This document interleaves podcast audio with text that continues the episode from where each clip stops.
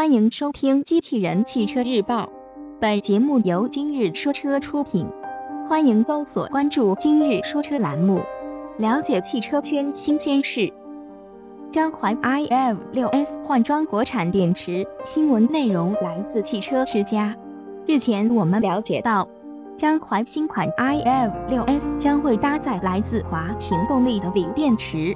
而之前江淮 iF 六 S 则搭载三星品牌的一万八千六百五十锂电池。此前，江淮曾与华盈联合成立合资公司，研发生产新能源车所使用的锂电池。根据粘贴在车辆前挡风玻璃的车辆信息可知，江淮新款 iF 六 S 搭载了来自华擎品牌的锂电池组。其电池容量预计和之前采用的三星锂电池一致，为三十三千瓦时。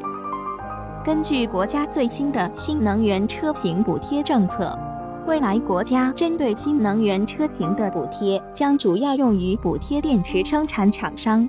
此次江淮推出搭载自家生产的电池，也是为应对未来国家的新能源补贴新政。播报完毕。感谢关注。